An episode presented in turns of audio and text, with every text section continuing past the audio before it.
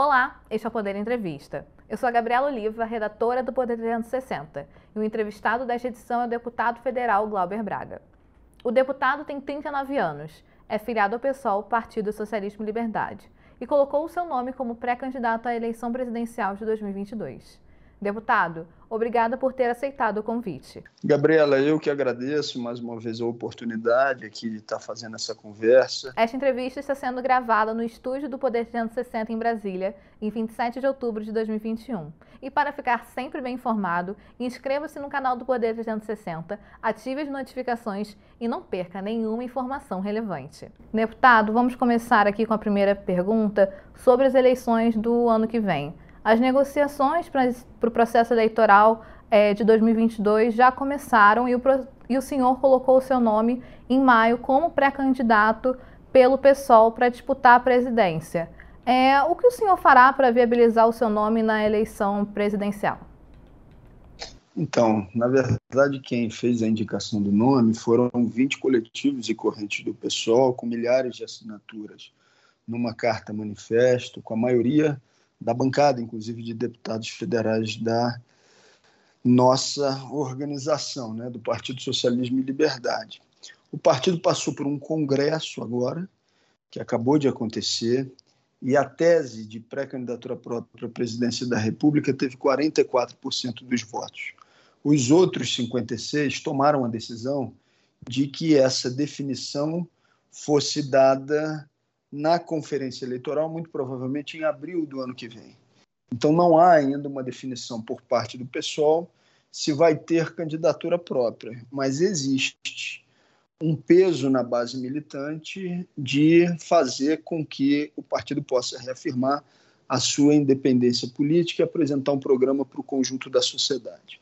Ainda nesse ano, a gente vai estar percorrendo pelo menos sete estados nos próximos dois meses fazendo esse diálogo não só com a militância do pessoal, mas com todos aqueles e aquelas que queiram a constituição de um projeto de esquerda e que não tenha medo de se apresentar por completo.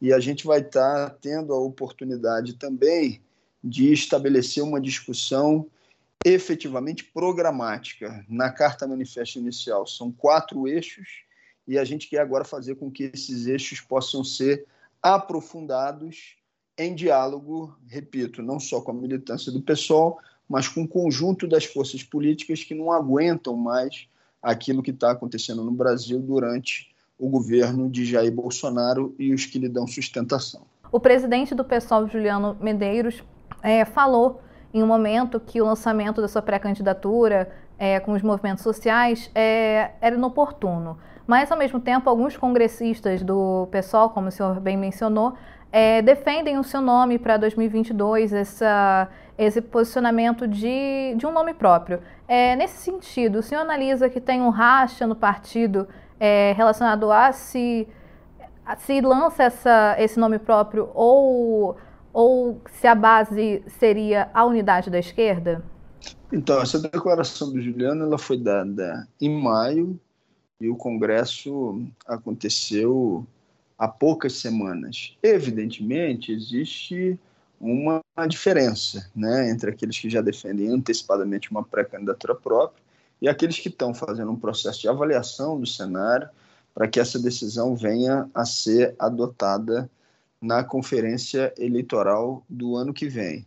Agora, a minha tarefa como militante e como quem se colocou à disposição para discutir esse programa socialmente é dialogar, é conversar com aqueles que estão internamente com uma posição divergente, mas que se colocaram abertos a mudar essa posição até a conferência eleitoral, ou pelo menos a melhor refletir sobre essa posição. O PSOL é um partido em que cada militante tem a oportunidade de fazer a sua defesa, de apresentar as suas teses, de participar dos congressos, das suas respectivas conferências e não ter ainda uma decisão tomada, não considero que seja um problema insuperável, até porque a gente vai ter agora aproximadamente cinco meses para fazer com que esse diálogo se estabeleça de maneira mais profunda. E acho plenamente possível que haja uma alteração desses 6% que, num primeiro momento, consideraram que não era ainda a ocasião para a definição da pré-candidatura própria. Até abril, muita coisa pode mudar, essa conjuntura está bem dinâmica. É, como o senhor bem mencionou, é, no mês de setembro o pessoal ele anunciou que não vai apresentar um candidato oficial para disputar as eleições presidenciais de 2022, mas que retornará esse debate de forma é, mais concreta nessa convenção eleitoral no primeiro semestre de 2022. É como o senhor pretende trabalhar até essa data? Dialogando com a militância, percorrendo as mais variadas regiões brasileiras e estabelecendo como prioridade programa, programa, programa, fazendo com que os eixos iniciais que foram apresentados na Carta Manifesto, derrotar o rentismo e o neoliberalismo, fortalecer o serviço público para valer, derrotar a política de destruição ambiental e do latifúndio e o fortalecimento de direitos, né, com a compreensão de que a luta de classe é atravessada pelo machismo, pela LGBTfobia, pelo racismo estrutural, pelo capacitismo, fazer com que essa discussão programática esteja presente nas mais variadas regiões e tendo a oportunidade de se abrir para que as pessoas possam questionar e fazer também com que essa andança que a gente vai ter pelo Brasil seja uma forma de continuar mobilizando a luta pela derrota imediata de Bolsonaro, sem terceirizar tudo para o ano de 2022. A gente vai ter uma intensa agenda de trabalho que vai ter como objetivo principal fortalecer as nossas bandeiras para derrotar Bolsonaro enfrentar o bolsonarismo. E, evidentemente, fazendo isso em conexão com a mais dura realidade que milhões de pessoas estão atravessando no Brasil, com aqueles que são os problemas mais profundos. Por exemplo, 116 milhões de pessoas estão passando por algum tipo de insegurança alimentar. Uma parte dessas pessoas não sabe se vão conseguir se alimentar nas próximas 24 horas, uma outra parte diminuiu a quantidade de comida na mesa e 20 milhões de pessoas aproximadamente estão passando fome mesmo.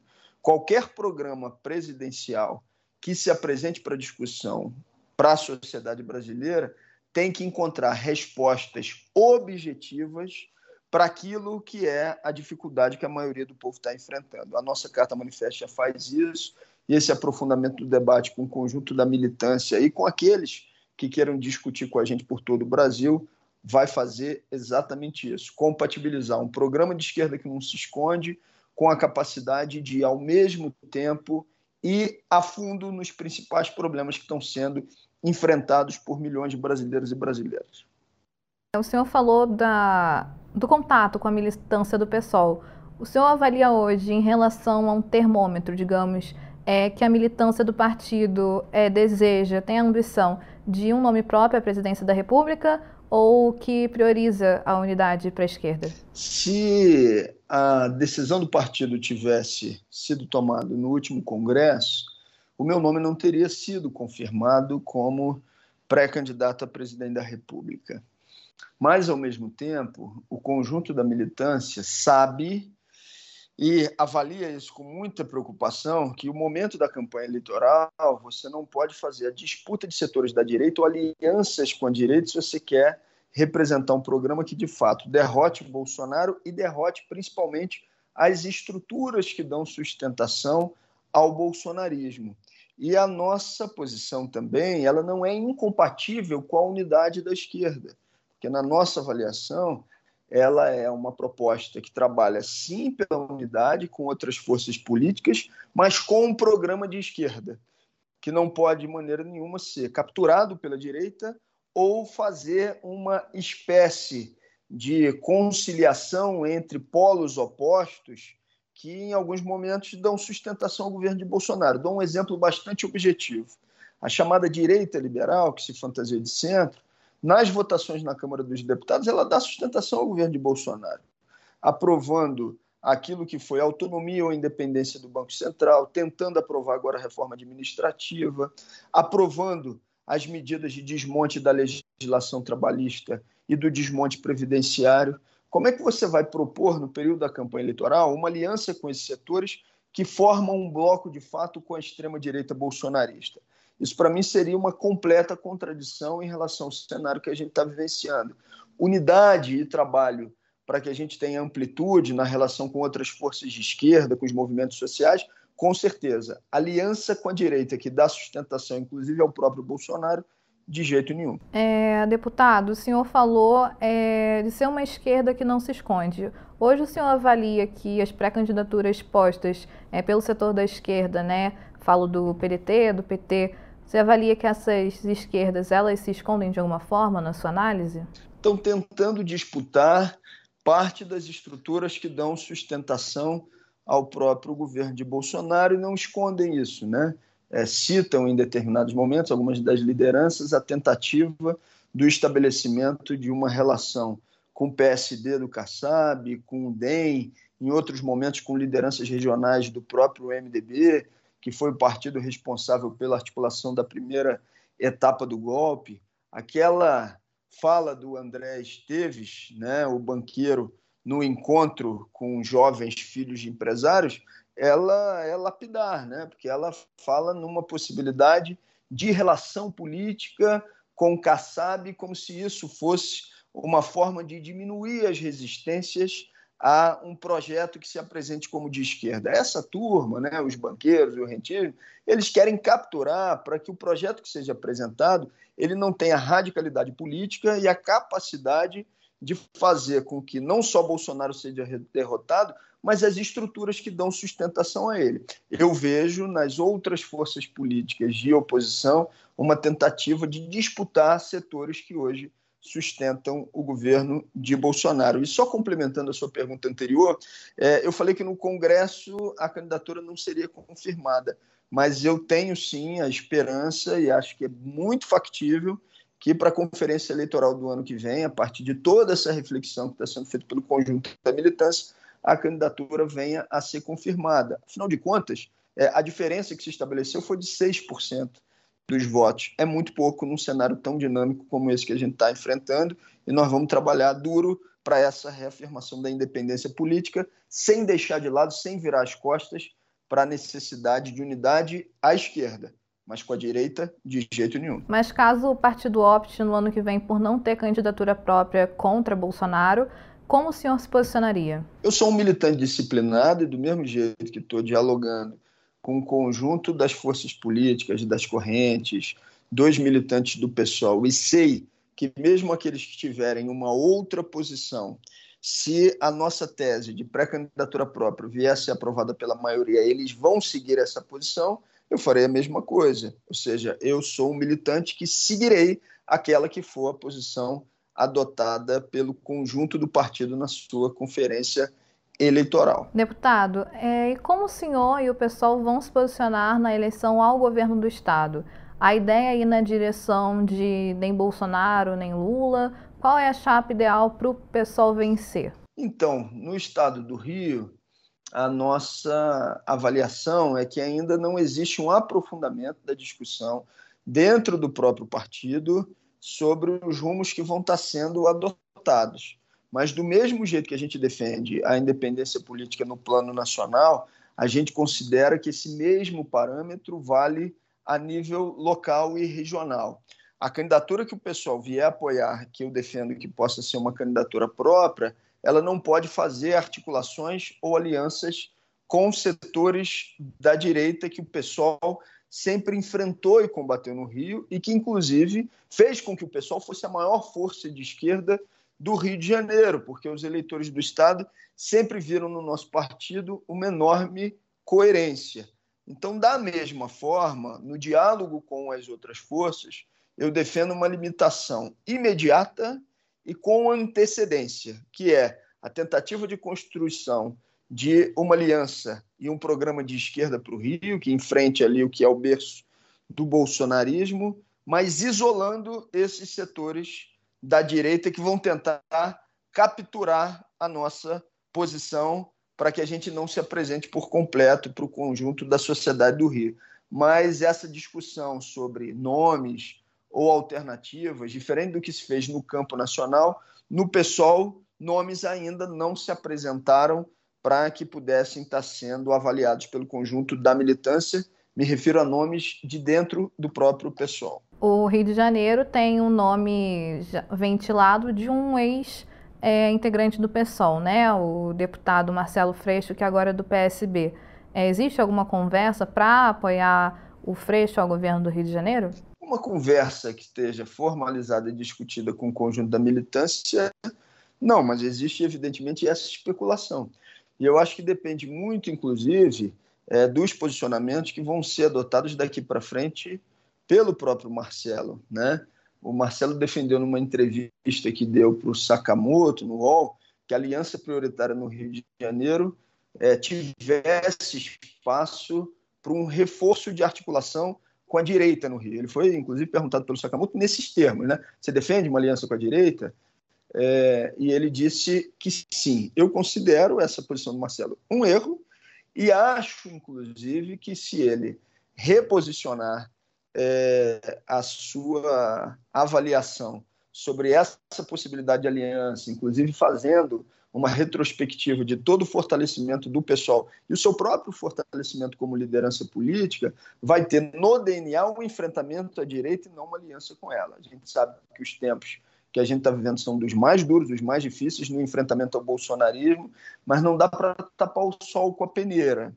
Não dá para não dizer que parte dessa direita foi quem deu sustentação e dá sustentação aos próprios projetos de governo de Bolsonaro. Não tem dúvida que o pessoal no Rio de Janeiro vai procurar dialogar com o Marcelo, é uma pessoa que pessoalmente a gente tem respeito ao longo da vida. Agora, é, acho muito difícil essa aliança prevalecer se o Marcelo continuar com uma linha de uma aliança amplíssima que envolve, inclusive, a relação com setores de direita. Acho difícil essa posição passar na militância do pessoal do Rio de Janeiro. Aí vai depender muito também é, das demonstrações e daquilo que ele vai defender daqui para frente, com esse balanço e avaliação que a gente espera que ele faça sobre esses argumentos que eu estou colocando aqui também. É, deputados do PSOL e de outros partidos pediram para o STF autorizar uma investigação contra Bolsonaro por associar vacina ao HIV. Como o senhor analisa essa fala do presidente Bolsonaro? É, esse sujeito, infelizmente, Gabriela, ele já demonstrou que não tem qualquer tipo de limite. Né? Ele faz o que for necessário para aglutinar sua base de extrema-direita e utiliza fake news como instrumento de poder. O filho dele estava um dia desse naquele programa, que é um programa que tem enorme repercussão entre a juventude, acho que é Flow ou Flow, é, podcast, ele estava defendendo abertamente que as pessoas não usassem máscara, né? Nessa altura do campeonato. Então esse negacionismo militante ele tem que ser interrompido, tem que ser barrado e é exatamente por esse motivo também que a gente acha que não pode deixar de colocar. A gente tem que continuar fazendo com que esteja na ordem do dia o fora Bolsonaro, porque cada dia desse cidadão na presidência da República, as perdas são incalculáveis. Sobre a CPI da Covid no Senado, é, a comissão aprovou na terça-feira, dia 26 de outubro, por sete votos a quatro, o relatório final de autoria do senador Renan Calheiros. O parecer pede o indiciamento de 78 pessoas, entre elas o presidente Jair Bolsonaro e duas empresas. Como o senhor analisa a conclusão dos trabalhos pela comissão? O que se operou no Brasil foi, de fato, uma política de morte né, estruturada, né, nos mais variados ramos. Não foi só uma tentativa de descaracterizar ou desmerecer ou fechar os olhos para a pandemia. Quando Bolsonaro assume o protagonismo com medicamentos evidentemente ineficazes e cria uma rede para dar sustentação a essa narrativa, isso é política de morte, que tem que ser responsabilizada.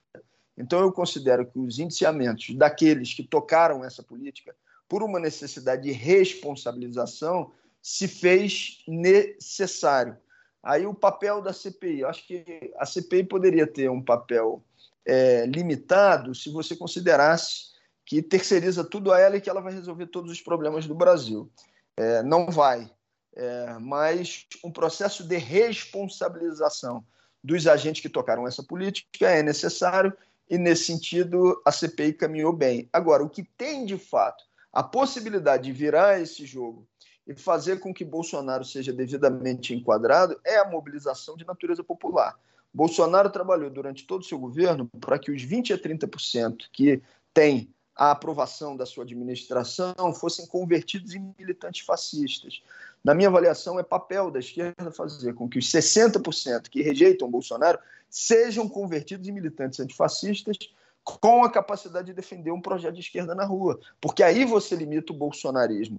O bolsonarismo ele não se limita com cafuné ou com palavras educadas, não. Eles são violentos e eles precisam saber que do outro lado também tem gente preparada para o enfrentamento e para o enquadramento deles, porque senão eles continuam avançando e é o que a gente não pode permitir. Mas esse diálogo ele seria feito de forma é, da, da mesma forma, né, olho por olho, dente por dente? Num processo de disputa social, onde você tem um grupo violento e que tenta de todo jeito enquadrar pelo medo aqueles que são seus adversários ou inimigos políticos, eles têm que saber do lado de lá também que do lado de cá tem gente que não tem medo para o enfrentamento. A gente não está buscando nem incentivando o enfrentamento, mas a gente está dizendo: não venham fazendo com que a violência venha prevalecer, porque essa é uma arma que vocês procuram utilizar não só no Brasil, mas em outras partes do mundo. Mas saibam que se vocês vierem para uma ação violenta, tem gente aqui preparada e organizada para reagir a esse tipo de ação que vocês estão tentando normalizar como uma forma de que a minoria bolsonarista intimide a maioria social que rejeita o governo de Jair Bolsonaro. É, deputado, em agosto o senhor votou contra a cassação da deputada é, Flor Delis, acusada de ser mandante da morte do marido, pastor Anderson do Carmo. O senhor defendeu na ocasião uma agenda antipunitivista. É, eu gostaria de saber, nesse sentido, se esse discurso seguirá é, para o ano que vem, essa agenda. O discurso antipunitivista e o discurso por um caminho abolicionista do ponto de vista penal, ele atravessa o meu mandato há muito tempo, né? A gente não começou a discutir ele agora, né?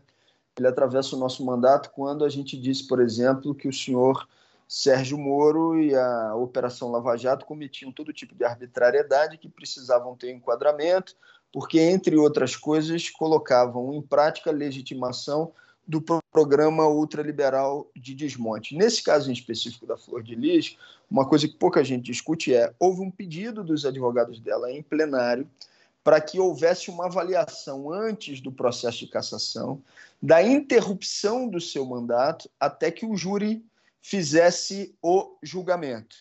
Houve uma questão de ordem apresentada pelo Paulo Teixeira e por mim, solicitando ao Arthur Lira que primeiro se avaliasse a interrupção até que o júri viesse a julgá-la e que depois se colocasse em votação o processo de cassação, acolhendo um pedido que tinha sido feito pela defesa.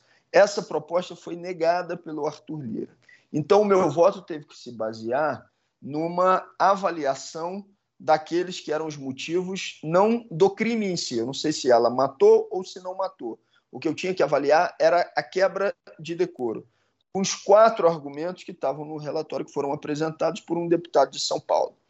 Dos quatro argumentos, três eram irrisórios, para não dizer completamente inconsistentes, e um merecia avaliação.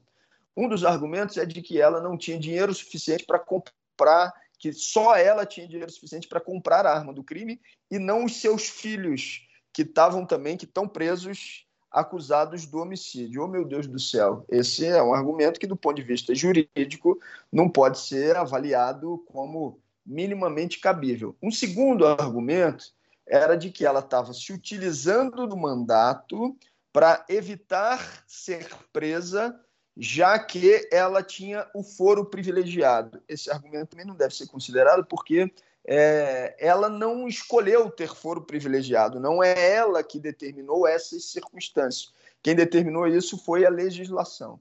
Um terceiro argumento apresentado já dava um indicativo de que o conjunto das provas indicavam ela como assassina e que por esse motivo então ela deveria sair do mandato. Aí já é o adiantamento do julgamento que deve ser realizado pelo júri. Não se trata de quebra de decoro. E o quarto argumento, esse sim que merecia uma avaliação, é o que dizia que ela, no exercício do mandato de deputado federal, fez uma pressão sobre o seu filho Lucas, na cadeia, é, solicitando a ele que assumisse a responsabilidade do crime e dizendo que em instâncias superiores tentaria livrá-lo da prisão.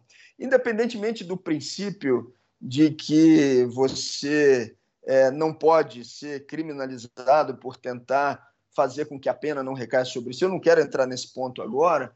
É, o fato é que a, o argumento da defesa dizia que o filho Lucas tinha toda uma posição de ser, desde o primeiro momento, alguém que não acusava a mãe e depois de uma pressão realizada pelo Ministério Público e pela polícia, ele tinha mudado a sua versão numa tentativa de se livrar da condenação criminal.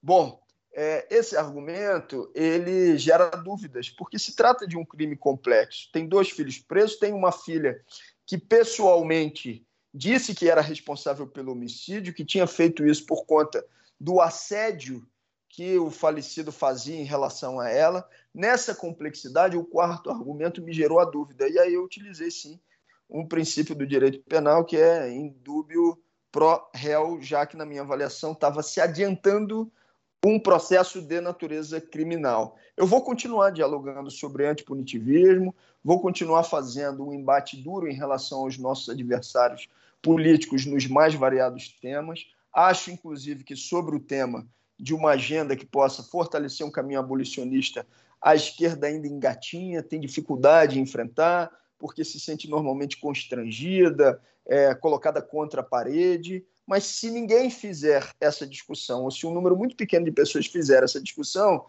a gente não vai conseguir avançar no enfrentamento ao bolsonarismo, que muitas vezes se consolida principalmente a partir dessa orientação de natureza punitiva, como se a partir daí tivessem as soluções para todas as questões. Mas nesse caso em específico, o que se avaliou foi a quebra de decoro, e eu sei que a maioria dos deputados nem leu o relatório, porque todo mundo queria, na verdade, era se livrar da questão, mas eu, com o meu compromisso e com as minhas convicções, li o relatório e fiz uma avaliação baseada na minha consciência. Algumas pessoas perguntam, mas por que não seguir a orientação do partido? Porque não teve orientação do partido. O partido não se reuniu para tratar do tema e se tomou a decisão, inclusive, que não orientaria a bancada no momento da reunião, que isso ficaria pela convicção formada de cada parlamentar a partir da análise do relatório. Chega ao final essa edição do Poder Entrevista. Em nome do jornal digital Poder 360, eu agradeço ao deputado Glauber Braga pela presença. Gabriela, eu que agradeço mais uma vez e um abraço a todos os telespectadores que acompanharam aqui a nossa conversa. Esta entrevista foi gravada no estúdio do Poder 360 em Brasília, em 27 de outubro de 2021. Muito obrigada e até a próxima.